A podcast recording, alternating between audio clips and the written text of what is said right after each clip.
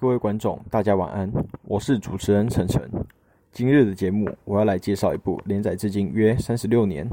曾经进入过罗浮宫展出的不老神级漫画《JoJo 的奇妙冒险》。《JoJo 的奇妙冒险》是日本漫画家荒木飞吕彦自一九八七年连载至今的作品，目前已连载至第九部。作品讲述乔斯达家族每一代与大反派迪奥及其意志继承者间不休的对决，充分演绎了人们对黄金精神及漆黑意志的发扬与传承。作品美术方面深受文艺复兴时期艺术及一九八零年代的音乐及美术影响，受后印象派影响的配色、文艺复兴艺术的轮廓描绘、受重金属及恐怖电影影响的拟声词，这些都使《九九》这部作品看起来于漫画中独树一格。也由于其独特的艺术风格，使荒木飞吕彦曾于二零零八年受邀为罗浮宫展出其以罗浮宫为背景的外传漫画。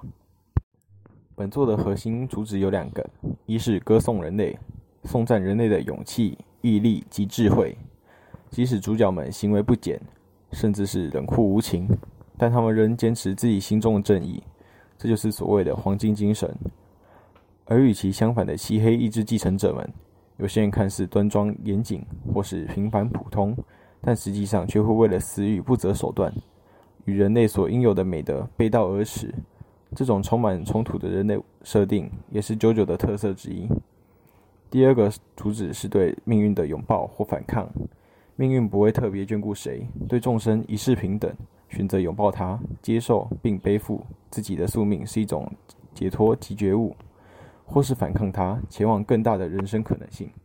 这些选择都造就了现在的自己。如此独特且优秀作品，使作者荒木飞吕彦得以与 GUCCI、LG、歌手石川小百合等品牌及人物合作，为其绘制唱片或是设计服饰。他也曾为2020年日本的帕运会绘制宣传海报，名扬全世界。今日的节目到此为止，感谢您的收听。